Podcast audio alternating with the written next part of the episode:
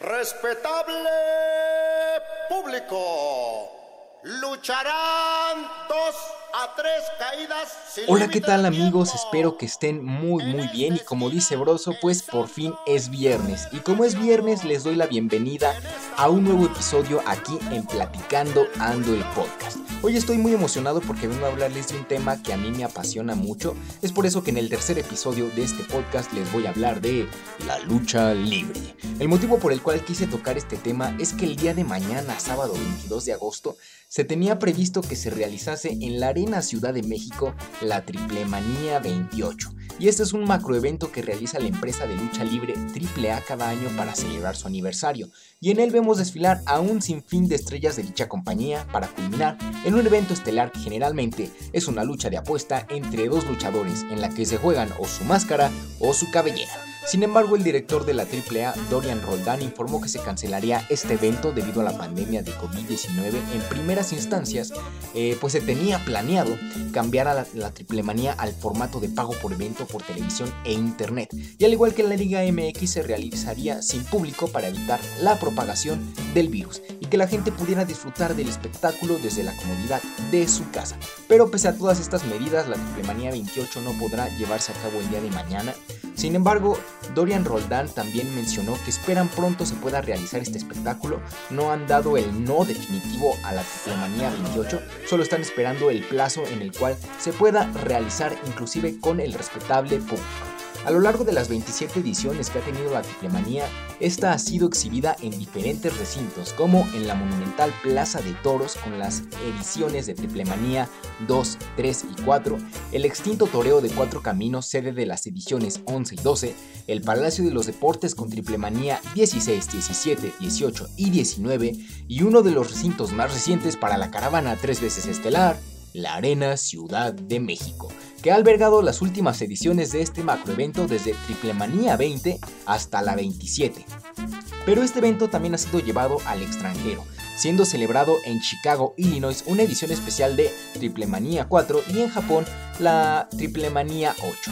Ambas ediciones han sido las que menor, eh, las que menor recepción han tenido por parte de, la audiencia, han sido a las que peor le han ido, pero pues también han tenido la oportunidad de ir al extranjero. Como les comentaba, la Triplemanía es un evento en el cual la compañía AAA se luce, muestra sus mejores estrellas en diferentes luchas y modalidades, tales como duplas, tríos, duelos mano a mano, y el último hombre en pie son solo algunas muestras que ofrece el espectáculo. O sea, sacan la casta, como se dice aquí en el ambiente luchístico. Pero todas estas luchas preceden a la que se roba la noche, la función estelar y ya que cada año la Triplemanía le ofrece al público una lucha de apuesta entre dos grandes figuras de la lucha libre, mis amigos. Tal es el caso de Triplemanía 27, donde la lucha estelar era entre dos hijos de dos grandes leyendas de la lucha libre mexicana. Blue Demon Jr., que apostaba su máscara en contra del Dr. Wagner Jr., quien apostaba su eh, cabellera. Pues, ¿qué les digo? La verdad es que la Triple Manía del año pasado fue un evento espectacular al cual tuve la oportunidad de asistir y, mejor aún, pude ver a grandes leyendas de la lucha libre en México, como La Parca, que lamentablemente falleció en enero de este año, pero pude verlo ahí luchar junto a otros eh, grandes de, de este deporte espectáculo. El vampiro canadiense también hizo acto de presencia que seguramente quienes llegaron a ver el programa de TV Azteca de Extranormal lo llegaron a ver ahí como investigador paranormal, en una muy curiosa etapa de su vida. También personajes como Conan o el campeón de la UFC Caín Velázquez hizo su debut en la Triplemanía y también estuvo aquí presente. Caín Velázquez, para quienes no lo topen, él durante un tiempo hizo una campaña publicitaria para una bebida energética llamada Amper, entonces salía en todos los eh, comerciales de, de televisión abierta. Entonces a lo mejor ahí tuvieron la oportunidad de escucharlo o verlo. Pero sin duda lo que se robó eh, aquella noche, aquel sábado, fue la lucha de apuesta máscara contra cabellera de Blue Demon Jr. contra Dr. Wagner Jr. Esta lucha fue algo muy impresionante en donde ambos luchadores no solo pelearon por defender su máscara o su cabello, sino también por defender su legado y el de sus padres. Pero pues si de tomar bando se trataba, yo estaba del lado del demonio azul, 100% técnico. Y la verdad es que era de esperarse que Blue Demon le ganara al Dr. Wagner Jr. y pues así se resultaron las cosas. El Dr. Wagner pierde la pelea, lo rapan pero sin duda lo que más conmocionó a toda la arena México, rudos y técnicos, es que el Dr. Wagner, el galeno del mal, anunciaba eh, que se iba a retirar. Actualmente ya el Dr. Wagner ya está prácticamente retirado del ambiente luchístico, de los encordados, y tuve la oportunidad de verlo en una de sus últimas peleas. Sí, a lo mejor no, no en sus mejores días, pero pues el Dr. Wagner supo cómo retirarse como uno de los grandes, como una gran leyenda, y pues qué mejor oportunidad que tuve para verlo que en Triple Manía 27. Pero mis amigos, ¿sabían que la lucha libre no solo es popular en México, sino que en otros países como Japón es un espectáculo lleno de vida y adrenalina? O sea, los japoneses adoran la lucha mexicana, la lucha libre mexicana, las máscaras, los diseños, pero los japoneses también tienen su propio estilo de lucha y eso es nada más y nada menos que las peleas de sumo, donde los peleadores, pese a sus grandes tallas, se mueven con una alta agilidad, con una gran destreza, o sea, tú los ves muy, muy obesos, pero la agilidad que presentan a la hora de, combatir es formidable. Luchadores nipones han venido a México donde han alcanzado gran reconocimiento, así como también luchadores mexicanos han visitado Japón y han tenido éxito en distintas ocasiones. Otro de los lugares en donde la lucha libre se ha convertido en un gran espectáculo es en Estados Unidos, donde el denominado wrestling ha logrado llevar a la fama a grandes peleadores no solo estadounidenses, sino también mexicanos. Tal es el caso del Rey Misterio, quien actualmente sigue luchando en Estados Unidos. Para aquellos que son contemporáneos a mí o tienen mi edad, 20 años, recordarán que hace eh, quizás 10 o 11 años estaba al tope la fiebre de la WWE y muchos de nosotros como niños éramos súper fanáticos del Rey Misterio, o sea, nos encantaban todos sus movimientos, el 619. Eh, era, era espectacular ver al Rey Misterio haciendo sus acrobacias, peleando incluso contra peleadores de la talla de John Cena, el Undertaker, Randy Orton, peleadores que le doblaban incluso en la talla de, altura, o sea, porque el Rey Misterio es una persona bastante bajita, pero él, no se cohibía, él, les, daba en su mouse a todos, o sea, era, es muy corrioso el Rey Misterio, la verdad. También un momento muy legendario que se quedó grabado en la memoria de todos los niños que tuvieron la oportunidad de verlo en televisión en vivo o lo vieron después por YouTube, fue cuando el Rey Misterio reveló su identidad no solo ante el público estadounidense, sino a todo el mundo, en especial a todo México un momento, la verdad, muy, muy especial. O otro caso de otro luchador eh, mexicano, mexa, que se va a Estados Unidos a buscar fama y que la consigue, es Místico, que pues aquí era eh, pues una leyenda ya también el místico, un luchador con una técnica formidable, con unas técnicas aéreas, unas volteretas impresionantes. Místico llega a la WWE, a la WWE, WWE y se cambia el nombre a Sin Cara y pues está una temporada ya, igual consigue fama, quizás no al mismo nivel que el Rey Misterio, pero ella tener a otro Mexa allá, pues ponía en alto el nombre de México. Ya posteriormente eh, Sin Cara regresa y actualmente se cambió de nombre a Carístico y Carístico de nuevo está en la caravana tres veces estelar Triple A, entonces está de vuelta acá en México. Eh, mientras que la lucha libre mexicana es más técnica, a ras de lona, con ciertas acrobacias aéreas como las que se alientan Carístico o el Rey Misterio, el wrestling de Estados Unidos se maneja un espectáculo distinto, no solo compuesto por las figuras en el cuadrilátero como John Cena, el Undertaker, sino también lleno de luces, música y pirotecnia, porque recordemos algo, recordemos que cuando entraba el Undertaker, todas las luces de la arena se apagaban. Y entonces toda la gente se quedaba expectante, pero nada más escuchábamos las campanas y ya sabíamos quién iba a entrar, el Undertaker. Y después venía la pirotecnia y era un espectáculo eh, impresionante porque tenía diferentes estilos para entrar. A veces lo hacía dentro de un féretro y tenía una comitiva de hombres encapuchados con antorchas. Luego nada más entraba caminando, pero todas sus entradas eran interesantes. Inclusive hubo una donde él estaba, o sea, era la arena y él estaba en la parte de afuera, entonces toman una toma aérea desde afuera, desde la arena, y salen los fuegos artificiales y él está arriba en el techo de la arena. Como llegó ahí, pues quién sabe, eh, era, era, su entrada. Entonces, eh, el show de Estados Unidos de la WWE era así, o sea, nunca sabías qué era lo que te ibas a encontrar.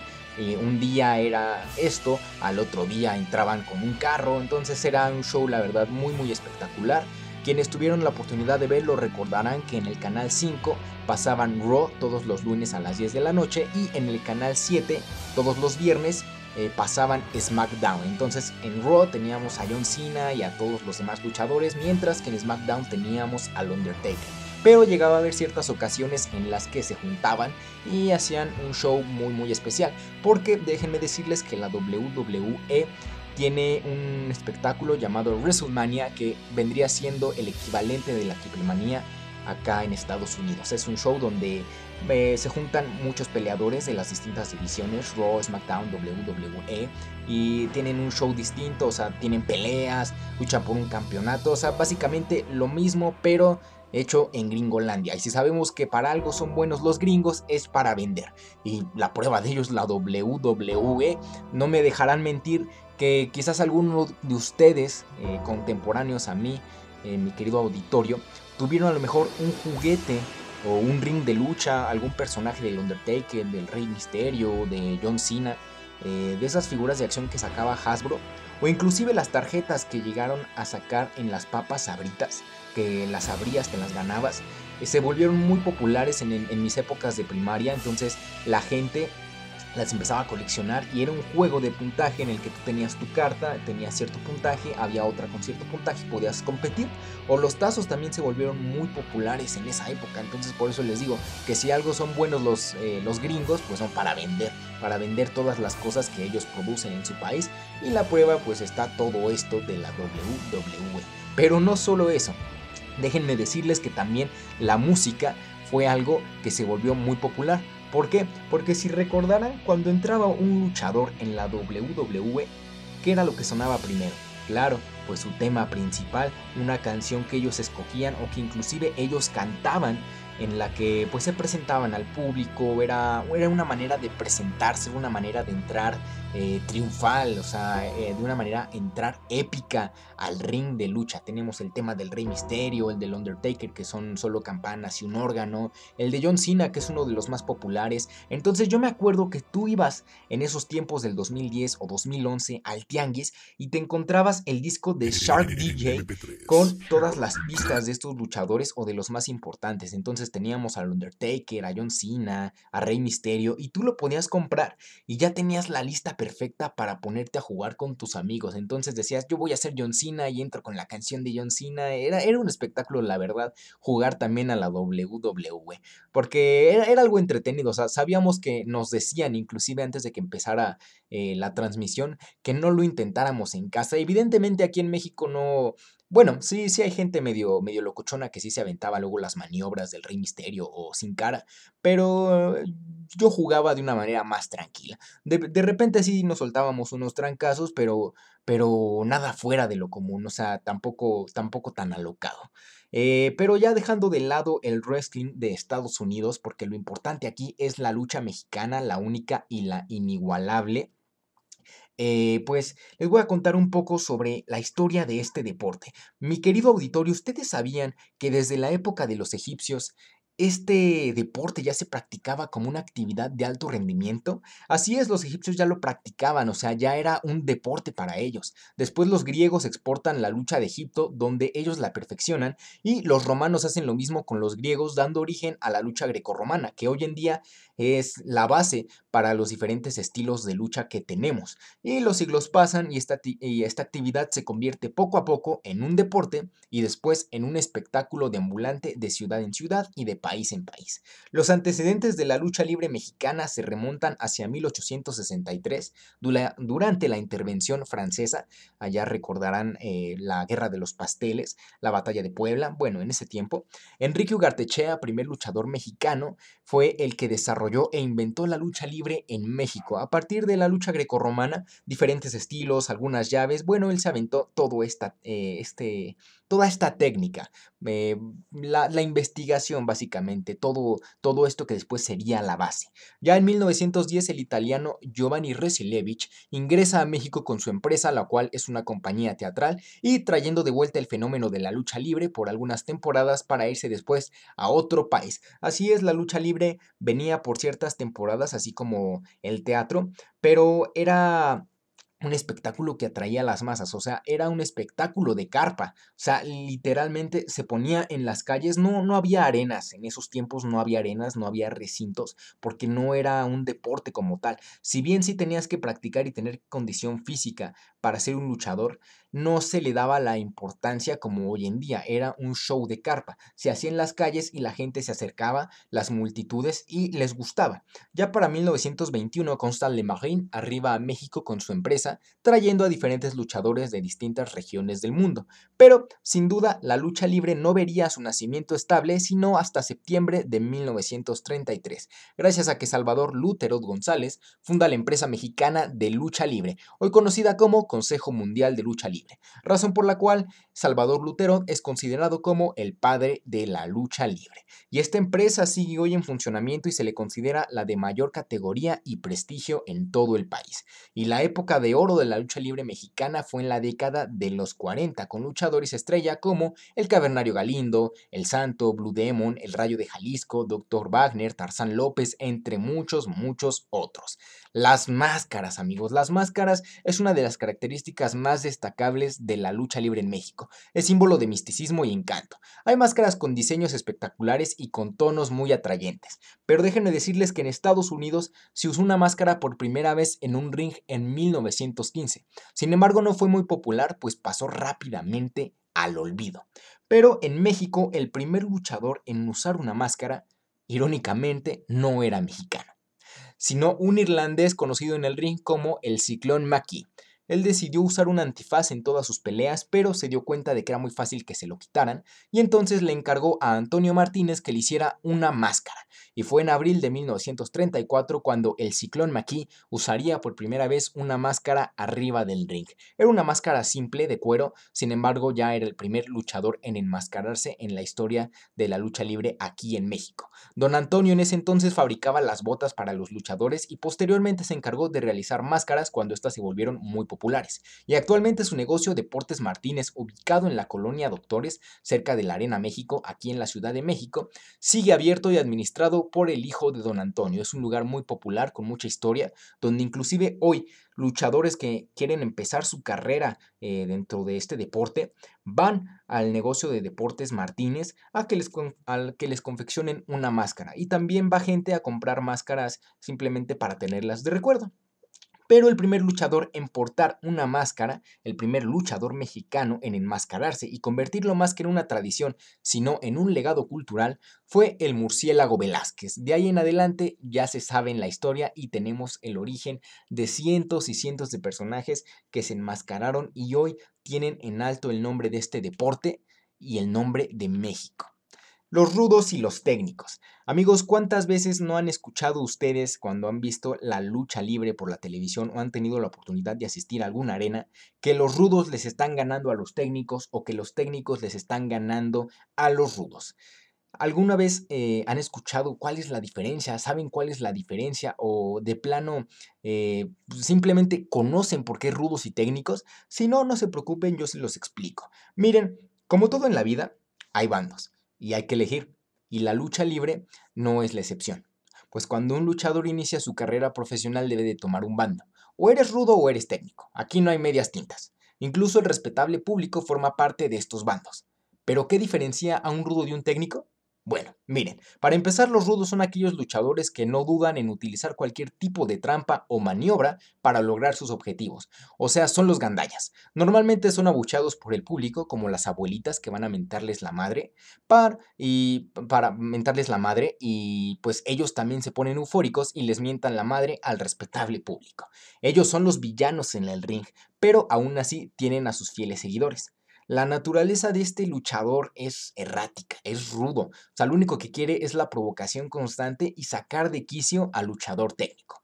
Por otro lado, el técnico no utiliza trampas, no utiliza maniobras ilegales en ninguno de sus combates, son los que obtienen generalmente la victoria de manera limpia y honesta, ellos son los héroes y los modelos a seguir dentro del ring, y el luchador técnico representa el bien y el apego a las reglas, mientras que la personalidad del rudo es su es su antítesis al tener una actitud explosiva que busca dañar por todos los medios a su rival. Un ejemplo de un luchador eh, rudo tenemos al Cavernario Galindo. Eh, para quienes no lo conozcan, el Cavernario Galindo, además de ser uno de los luchadores nombrados en la canción de los luchadores de la Sonora Santanera, eh, fue un luchador perteneciente a la época de oro de la lucha libre. Él tuvo la oportunidad de compartir eh, ring, compartir la arena con Blue Demon, con Black Shadow, con El Santo, con el Rayo de Jalisco. Pero lo que hace interesante a este personaje, al Cavernario Galindo, es que eh, tenía una actitud salvaje, literalmente salvaje. No por nada le decían el Cavernario. Él arriba del ring era una bestia.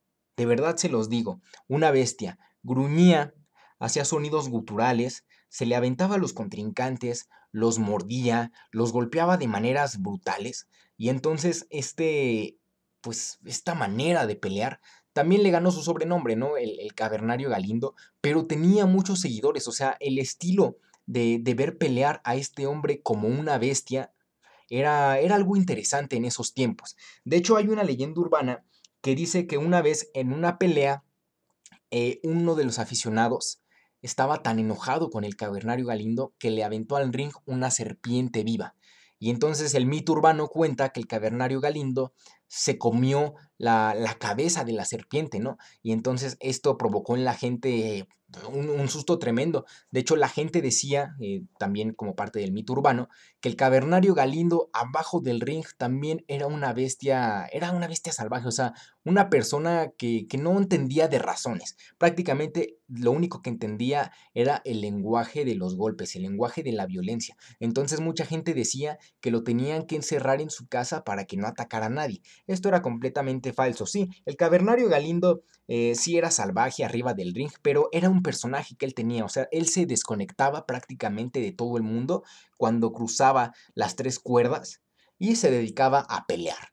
Eh, mordía a sus contrincantes, sí, esto era completamente ilegal, pero pues, era parte del show o parte del performance. Abajo del ring era un hombre completamente normal. Otra cosa que también lo hacía como muy temible es que tenía una cicatriz muy grande en su cara, entonces también lo hacía lucir un poco aterrador y muy rudo este aspecto, o sea, literal rudo como al bando que él pertenecía tenemos ahí al ejemplo de El luchador rudo. Les puedo poner rápido otro ejemplo, eh, otros dos ejemplos de otros eh, grandes rudos.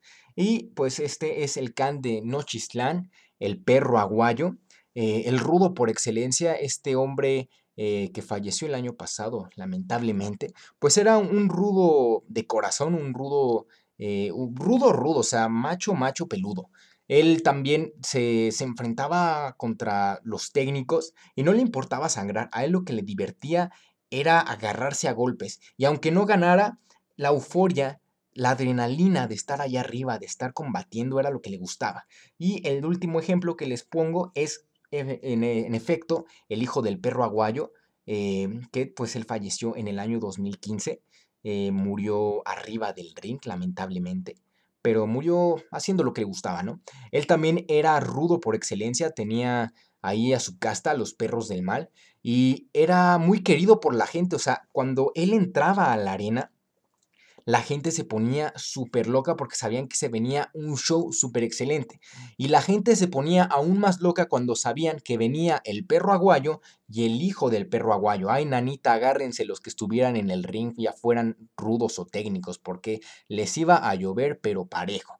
Y ahora si les pongo ejemplos de luchadores técnicos, pues grandes leyendas, como por ejemplo El Santo o Blue Demon, que son la representación de los héroes, la representación de los que siempre están del lado, por así decirlo, del lado de la luz. O sea, son los héroes, son los que quieres que ganes, no quieres que pierdan nunca, porque eh, que pierdan significa que pierde el respetable público. Y el último ejemplo de luchador técnico, el místico, que hoy es carístico. Es un gran luchador técnico, con unas piruetas excelentes, con unas acrobacias aéreas muy, muy impecables. Otro eh, ejemplo de un luchador técnico. Pero pues esta mezcolanza de, luchadores rudos, luchadores técnicos, a pesar de que divide sí a la audiencia, a la fanaticada, al respetable público, también le da una gran riqueza a este deporte, ya que tanto de parte de los luchadores como del público asistente forman parte de todo este mundo, o sea, los rudos y técnicos. Entonces, eso es lo que le da vida a este deporte espectáculo, es una de las razones por la que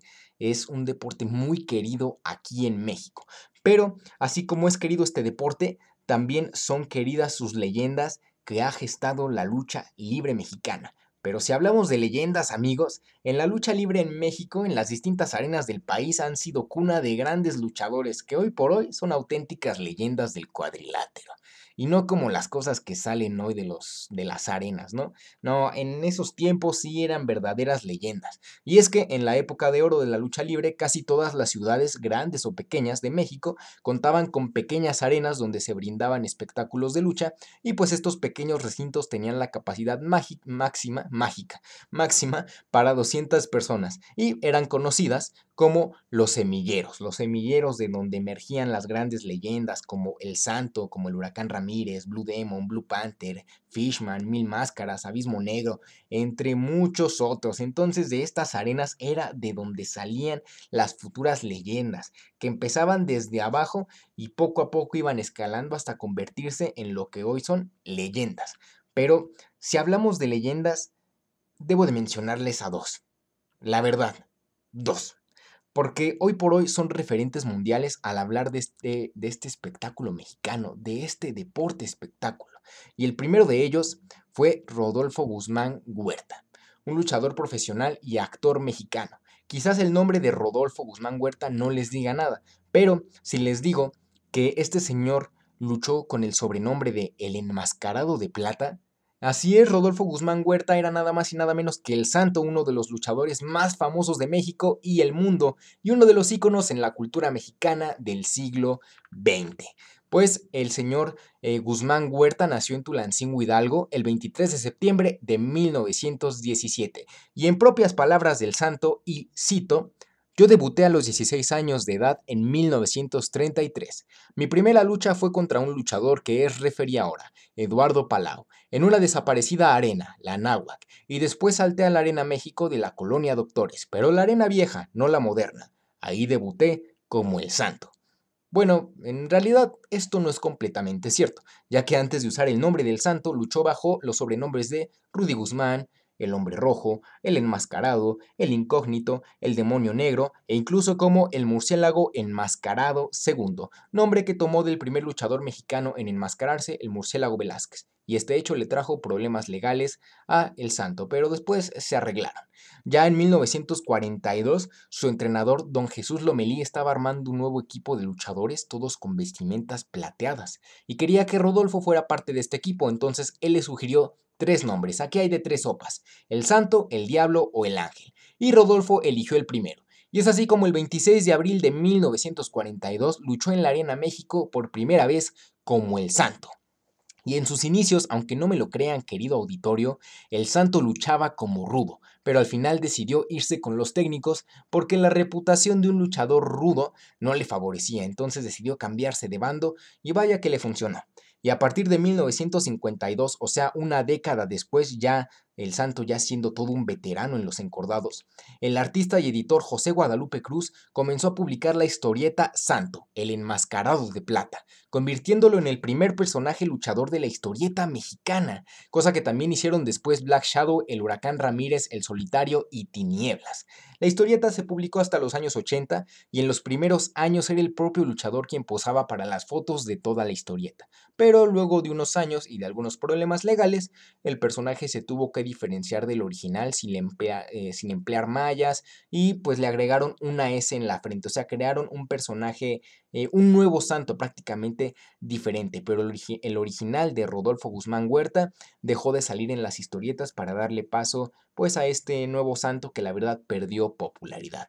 Ya en los finales de los años 50, Guzmán comenzó a trabajar en las películas, aunque sin abandonar su carrera en la lucha libre, compaginando ambas actividades para que se llevaran de la mejor manera. Y las dos películas que protagonizó el santo fueron Santo contra el cerebro del mal y Santo contra los hombres infernales, ambas estrenadas en 1958 y la filmación se llevó a cabo en Cuba, y el rodaje terminó un día antes de que Fidel Castro entrara en La Habana y declarase la victoria de la Revolución cubana. Eso ahí nada más como un dato anecdótico. Eh, hubiera estado fregón que el santo hubiera luchado contra Fidel Castro antes de que se convirtiera en el monstruo, en el monstruo, en el monstruo en el cual se convirtió años después y que hoy deja secuelas en Cuba, ¿no? Pero pues eso lamentablemente no es posible, la realidad supera la ficción y ese monstruo como Fidel Castro pues logró dominar tanto tiempo que incluso hoy muerto sigue dando de qué hablar y sigue atormentando a todos los cubanos. Saludos a todos los hermanos cubanos que, que posiblemente me escuchen y si no me escuchan ya llegará un momento en el que habrá alguien cubano o alguien que viva en Cuba que tenga la oportunidad de escuchar este podcast. Y continuando con la historia, pese a que ambas películas contaron con muy bajo presupuesto, muy, muy, muy bajo, de verdad, muy bajo, recibieron una gran aceptación por parte del público mexicano, dando paso a que se hicieran más películas del santo, protagonizando así un total de 52 películas, dando paso así para que comenzara también el cine de luchadores. En este tiempo, en los años 50, pues estaba la época de oro del cine mexicano. Entonces, el cine de luchadores también forma parte de, de, esta época, ya que se volvió un gusto popular de toda la gente. Y entonces, como en ese tiempo México era la gran productora de películas aquí en Latinoamérica, pues empezaron a hacer una gran variedad de películas de luchadores, no solo protagonizadas por El Santo, también sabemos que Blue Demon hizo una gran eh, cantidad de películas. Otro luchador que también incursionó en el cine fue Mil Máscaras junto al Santo. Otro que también eh, le entró a esto de las películas fue el huracán Ramírez. Eh, pero pues continuando, después de que trabaja en las películas, pues Rodolfo Guzmán Huerta también se tomó el tiempo para, para tener su familia. De hecho, tuvo un total de nueve hijos. Así es, pues no perdió el tiempo para tener una gran, gran, gran familia, así como los conejitos. Sin embargo, solo uno de sus hijos fue atraído por la lucha libre, quien desde niño mostró afición por este deporte, sin saber que en realidad su papá era el santo. Con el paso del tiempo el niño creció y se convirtió en un joven que descubrió que su padre era toda una leyenda de los cuadriláteros, por lo que él también quería formar parte de este mundo, pero ante las insistentes negativas del santo de que su hijo se volviera luchador, este aceptó que solo eh, se volvería un, un luchador con la condición de que le entregara un título universitario, por lo que aquel joven entró a la Universidad Iberoamericana donde estudió y se tituló de la carrera de Ciencias de la Comunicación.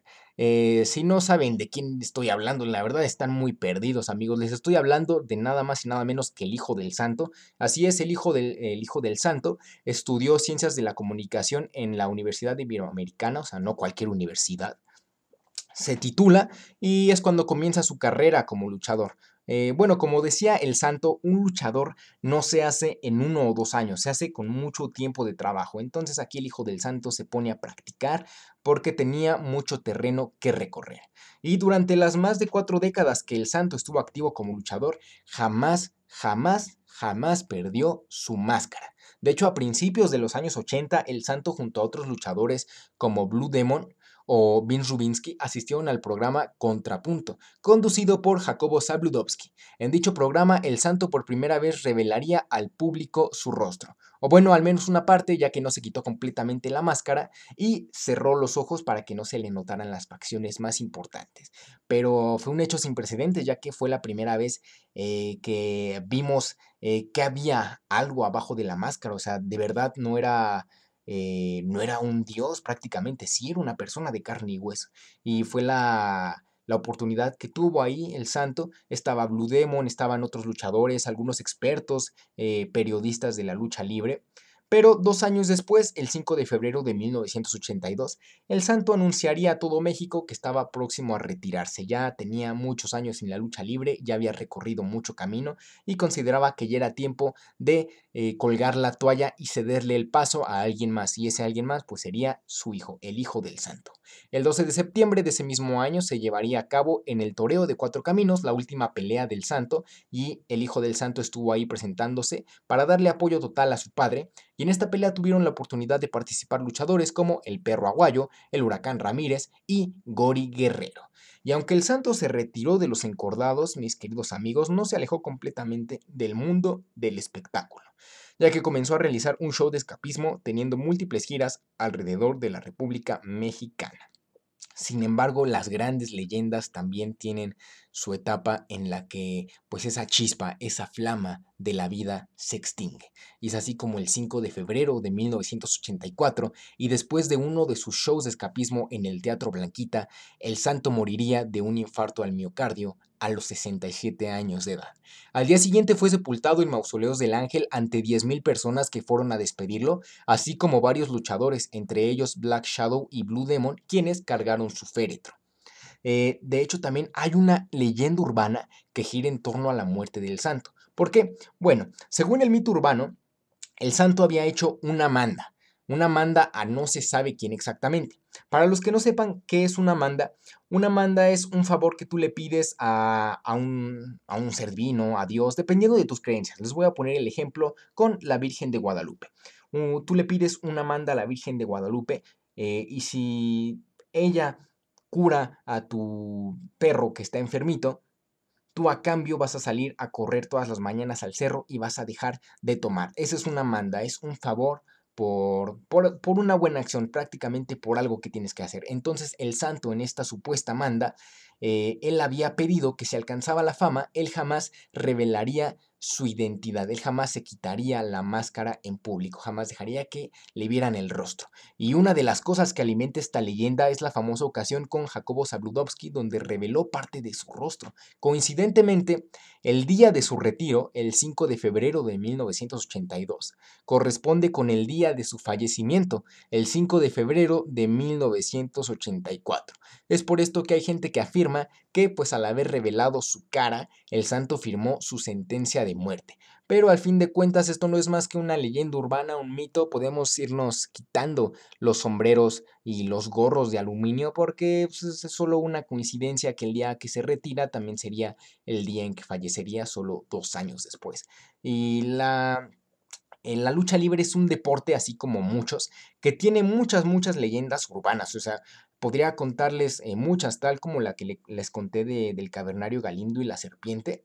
Eh, pero pues esta del santo se me hizo muy interesante que, la supieran, porque mucha gente eh, luego no lo sabe, o sea, inclusive hay gente que no sabe que el santo alguna vez reveló su rostro. Hoy en día ya en internet encuentras fotos de, de, su cara, o sea, completa, sin máscara ni nada. Podemos ver al hombre, podemos ver a Rodolfo Guzmán Huerta en la máxima expresión. Pero, pues, esta, pues, esta leyenda, se las quería compartir porque es curiosa, lo de que el día que se retira, pues sería el día en que moriría dos años después.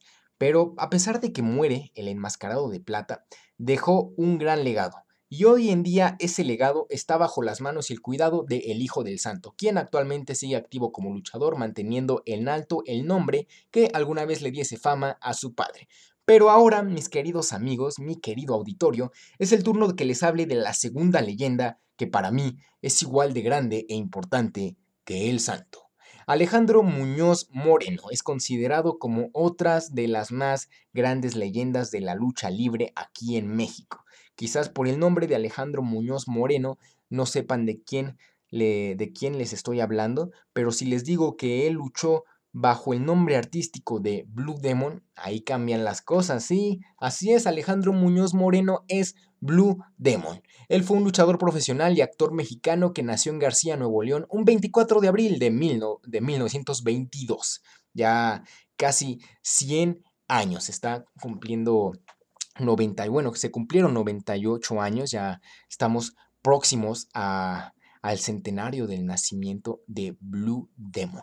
Alejandro dejó la escuela de niño y se mudó a Monterrey a trabajar en los ferrocarriles. Él de niño tuvo una infancia, la verdad, muy, muy precaria, pero pues él empezó su carrera dentro de la lucha libre en Laredo, Texas, con los sobrenombres de El Tosco y El Manotas. De hecho, estos sobrenombres del Tosco y El Manotas son otras maneras de referirse a Blue Demon, porque era un hombre de, de apariencia eh, tosca, con unas manos muy grandes, entonces por eso le decían así, el tosco y el manotas, no por otra cosa, no le decían el manotas porque era muy patón o porque era muy pitud, no, no, solo le decían el manotas porque pues era de grandes manos. Su primera pelea fue sin el uso de la máscara el 12 de marzo de 1948. Se le presentó la oportunidad de conocer al luchador Rolando Vera, a quien pidió que le enseñara los secretos del pancracio, y Rolando Vera adentró a Blue Demon en el mundo de la lucha libre, y en palabras del propio Blue Demon fue también Rolando Vera quien le sugirió que portara una máscara de piel en color azul sin diseño y que adoptara el nombre de Blue Demon, el demonio azul. Posteriormente modificó el diseño de su máscara original conservando el color azul, pero le agregó un antifaz plateado tomando como base el diseño de la máscara de luchador El Médico Asesino, otra leyenda de la lucha libre aquí en México. Y en septiembre de 1948 debuta en la Ciudad de México Blue Demon. Y al igual que el Santo Amigos, Blue Demon también inició su carrera como luchador de estilo rudo. Se consolidó haciendo pareja con Black Shadow, pero posteriormente cambiaría al bando de los técnicos. En 1952, el Santo, el enmascarado de plata, derrotó a Black Shadow en una lucha de apuestas máscara contra máscara ante un lleno extraordinario en la mítica Arena México. Y este hecho, la derrota de su amigo Black Shadow, fue lo que provocó una gran rivalidad entre el enmascarado de plata y el demonio azul. Blue Demon vengó a Black Shadow venciendo al Santo en una serie de encuentros entre 1952 y 1953. En el primero de esos enfrentamientos mano a mano, Blue Demon derrotó al Santo en dos caídas al hilo, o sea, consecutivas. Pelea que además de lastimar el orgullo del enmascarado de plata, lo obligó a otorgarle al demonio azul una oportunidad por el Campeonato Mundial Welter versión NWA. Dicho campeonato que ganaría Blue Demon destronando así al Santo como el campeón de peso welter en agosto de 1953. La rivalidad y popularidad de ambos luchadores trascendió los cuadriláteros y llegó evidentemente a los estudios cinematográficos, en donde a pesar de ser rivales deportivos protagonizaron juntos un aproximado de 10 películas que lo transformarían en una de las duplas más famosas del cine mexicano e íconos de la cultura popular que protagonizaron historietas y de hecho fueron sus propias figuras que les darían, eh, bueno, las que darían origen a los famosos luchadores de plástico, esos que mencionamos en el primer episodio de los juguetes. Si no lo han oído, vayan a, vayan a escucharlo, les va a gustar. Y pues todo esto eh, de hablar del santo, de Blue Demon, e, es, es, casi imposible hablar de uno sin el otro. No puedes hablar del santo sin hablar de Blue Demon, ya que su fama eh, es, es, es, prácticamente la misma, o sea, tienen el mismo peso aquí en, en, México, o sea, en la lucha libre, en este deporte, tienen el mismo peso. Entonces, si tú hablas del santo, tienes que hablar invariablemente de Blue Demon y viceversa. Irónicamente, la fama de ambos luchadores y la amistad que reflejaban en las películas, en realidad en el ring y debajo de él, los dos mantenían una gran rivalidad y cierta distancia el uno del otro, pero pues siempre manteniendo el respeto mutuo de por medio. Curiosamente, pese a la fama de ambos exponentes, jamás realizaron una lucha de apuesta en la que apostaran sus máscaras, o sea, eso nunca sucedió en la que Blue Demon eh, quisiera la máscara del santo y que el santo quisiera la máscara de Blue Demon, porque la fama de ambos era tan, tan grande que si destapabas a Blue Demon eh, pues prácticamente el brillo del santo se iba a apagar. Lo mismo pasaría con el santo si Blue Demon lo, lo destapaba. Y esto de que en la vida real no eran tan amigos, la verdad sí es cierto. Yo cuando lo descubrí, la verdad sí se rompió algo muy, muy adentro en mi corazoncito porque yo los veía como Superman y Batman, o sea, una dupla invencible, que cuando estaban juntos eran imparables. Y cuando me entero de esto, de que en realidad no eran tan amigos y que solo era mero compromiso lo que hacían en la televisión, eh, bueno, en el cine, fue algo así de... Mm, no puede ser, o sea, he vivido engañado toda mi vida. Como diría el meme, esos bastardos me engañaron. Eh, pero pues sí, ciertamente Blue Demon tenía una mejor relación de amistad con Black Shadow, ellos sí eran compis. Mientras que el santo, eh, así de compis, compis, pues mm, el rayo de Jalisco tal vez, eh, el cavernario Galindo, aunque lo mordiera, pero pues así como el santo y Blue Demon, mm, uña y mugre, no, no, no eran tan amigos. De hecho, Blue Demon prolongó su carrera en los cuadriláteros por un aproximado de 42 años y el santo duró un poco, un poco, más, un poco más de tiempo, como unos ocho años más. Y pues se presentó con gran éxito en cada uno de los rings del continente americano, o sea, tuvo la oportunidad de viajar y le fue de maravilla, o sea, a Blue Demon sí le fue de maravilla y su popularidad era muy grande. Entonces cuando le tocaba viajar era un luchador que a donde iba llenaba. Lo mismo pasaba con el santo, pero Blue Demon tuvo la oportunidad de viajar más. Pero les quiero hablar ahora de otro personaje que hoy en día me encanta. Y hoy un día, hoy en día actualmente, del verbo presente, él es un luchador profesional mexicano. Él nació en la Ciudad de México el 19 de julio de 1966 y él es el hijo adoptivo de Alejandro Muñoz Moreno, Blue Demon. De niño vivió una situación precaria junto a su madre biológica y diversos padrastros, sufriendo de abusos y maltrato infantil, pero pues es gracias a que el señor Alejandro abogó por él y terminó adoptándolo como un hijo más en la familia Muñoz Moreno. Y al igual que el hijo del santo, el personaje del cual les estoy hablando, que si no saben también están muy despistados, ya por favor presten atención, les estoy hablando de Blue Demon Jr. Así es, Blue Demon Jr. es hijo adoptivo de Blue Demon, sin embargo Blue Demon con ese corazón tan grande que ni siquiera le cabía en el pecho, lo adoptó en su familia, lo acogió y fue tanto el amor que le tuvo que le cedió el nombre de Blue Demon y se convirtió en su legado. Blue Demon Jr. de niño ni siquiera sabía que su papá era en realidad la leyenda azul de la lucha libre, así como el hijo del santo. Y ya con el paso del tiempo, pues él se entera de quién es su papá. Y atraído por el pancracio, quiere convertirse en luchador profesional, pero su padre se lo impide. Y hasta que él le, le termine una carrera universitaria, le va a permitir luchar. Es por este motivo que pues se volvió alumno de la Academia Militar México, donde fue el comandante alumno y además abanderado de dicha Academia Militar. Posteriormente tomó el propedéutico en el Colegio Militar y termina en la Fuerza Aérea Mexicana, donde poco, poco le faltó para graduarse. Poco después se integró a la Universidad del Valle de México, por siempre responsable de lo que se ha cultivado, donde terminó su carrera de licenciado en sistemas computacionales administrativos con honoris causa. Así es, el honoris causa como el que le entregaron a Lord Molecula en la mañanera, en ese show, en ese espectáculo. Miren, la verdad si les preguntan, si la, si la lucha libre es, es, teatro y circo, no, es, es, completamente real. Pero si les preguntan si la mañanera es algo real, no, ese sí es meramente teatro y circo. Que no, que no los hagan bolas, que no les den a tole con el dedo. Pero continuando con esto de la lucha libre, al término de sus estudios universitarios comenzó su entrenamiento con su padre para convertirse en luchador profesional, debutando el 11 de julio de 1985, teniendo incluso la oportunidad de luchar codo a codo con su papá, cosa que ni siquiera el hijo del santo tuvo la oportunidad. Pero así es, Blue Demon Jr. tuvo la oportunidad de luchar al lado de su padre. De hecho, él cuenta una anécdota muy especial y es que cuando ellos se suben al ring, Blue Demon le dice al Junior que ahí en el ring eh, se tiene que olvidar de que él es su papá y él se va a olvidar de que él, él pues es su hijo. O sea, ahí en el ring somos compañeros. Yo no soy tu papá y tú no eres mi hijo. Sí, si te están dando una madriza, pues me voy a meter y te voy a ayudar, pero si estás viendo que me están dando a mí, también veme a ayudar. Pero si ves que la cosa se está poniendo muy caliente, recuerda, esto es un deporte, es un espectáculo, y si se tienen que arreglar las cosas, se, arreglan abajo hablando.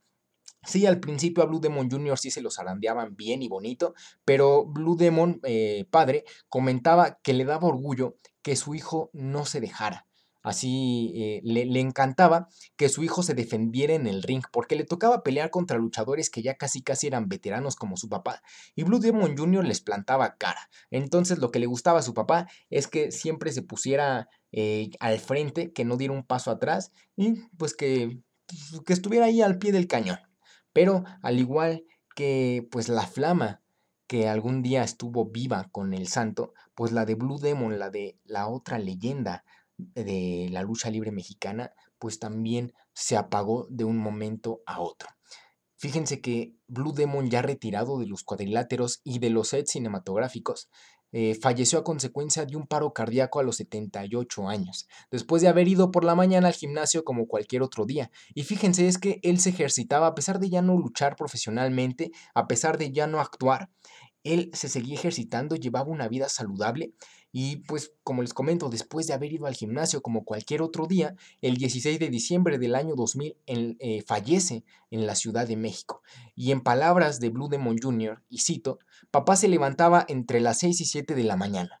Diario asistía a entrenar y a enseñar al gimnasio, y después llevaba una vida tranquila en su casa. No le gustaba andar en taxis ni en carro, siempre prefirió el metro, y quería andar solo. Ese día me hablaron a la casa para decirme que se había desvanecido y todavía lo encontré con vida, pero cuando lo llevaba para la casa se murió, se murió en mis brazos. Así es, Blue Demon fallece en los brazos de su hijo, una experiencia totalmente eh, traumática, la verdad, eh, pues es algo terrible. Eh, pero sin duda Blue Demon deja un gran legado y el legado de Blue Demon actualmente continúa con Blue Demon Jr. Y cada día que pasa la leyenda del demonio azul crece cada vez más poniendo en alto no solo la lucha libre mexicana, sino también el de México. Y pues es un gustazo para mí haber tenido la oportunidad de en la Triple Manía 27 haber visto a Blue Demon Jr. Vi a otros luchadores, pero sin duda lo que más me encantó fue haber visto a Blue Demon Jr. Fue un evento, la verdad, eh, increíble. Eh, para los que estén viendo eh, y escuchando el podcast en YouTube, espero encontrar los videos de ese día, porque ya hace un año que, los tengo. Espero tenerlos guardados. Si no, una disculpa, ya les pondré los que hay eh, en YouTube. Pero si encuentro los que grabé de propia mano, se los pondré. Amigos, pues este fue el episodio dedicado a la lucha libre. Espero que les haya gustado y que haya servido también para que conocieran más sobre uno de los deportes más populares de México. Y dos de los más grandes exponentes que este ha dado al mundo, El Santo y Blue Demon. Como cada semana siempre les hago una recomendación sobre un canal que pueden visitar si quieren conocer más a fondo del tema del cual hablamos en el podcast, en el episodio de hoy. Y esta vez no es la excepción, pero no es un canal de YouTube, sino tres programas de televisión que, los que les pueden servir para conocer más sobre El Santo y Blue Demon y la lucha libre. El primer programa se llama Experiencias con el Hijo del Santo, el cual era conducido por él mismo y fue transmitido de 2011 a 2012. Y en este programa, el Hijo del Santo entrevista a diferentes luchadores y estos le cuentan un poco sobre su historia, algunas anécdotas curiosas, eh, un poco sobre la lucha libre.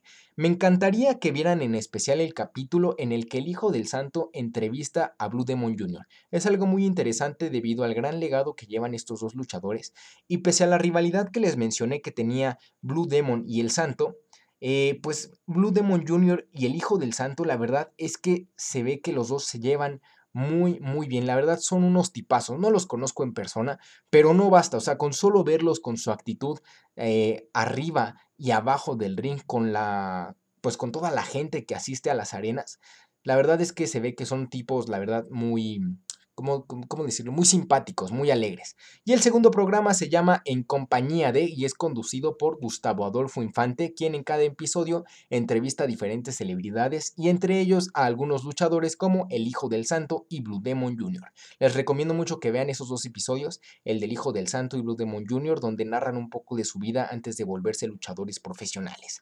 Y el último programa se llama Historias engarzadas con Mónica Garza. Este programa tiene dos episodios dedicados a la vida del Santo y Blue Demon. Y estos tres programas los pueden encontrar totalmente en YouTube. Y de verdad, si quieren conocer más sobre el mundo de la lucha libre y de estas dos leyendas, se los recomiendo mucho. Experiencias con el Hijo del Santo en compañía de e historias engarzadas. Amigos, de verdad, gracias por permitirme acompañarlos en este tercer episodio de Platicando Ando el podcast. Poco a poco vamos creciendo y de verdad esto no sería posible sin su apoyo. De verdad, muchas, muchas gracias. Y ojalá y el día de mañana podamos disfrutar de la Triple Manía 28, eh, el día que se vaya a realizar Ojalá que, esté próximo, que podamos disfrutar de este macroevento. Mientras tanto, pues los voy a mantener informados en mi cuenta de Instagram. Y si no me siguen, mi cuenta es Platicando Ando. Ahí además de informarles sobre las noticias más recientes sobre este macroevento, también voy a estar subiendo algunas cosas referentes a este tercer episodio.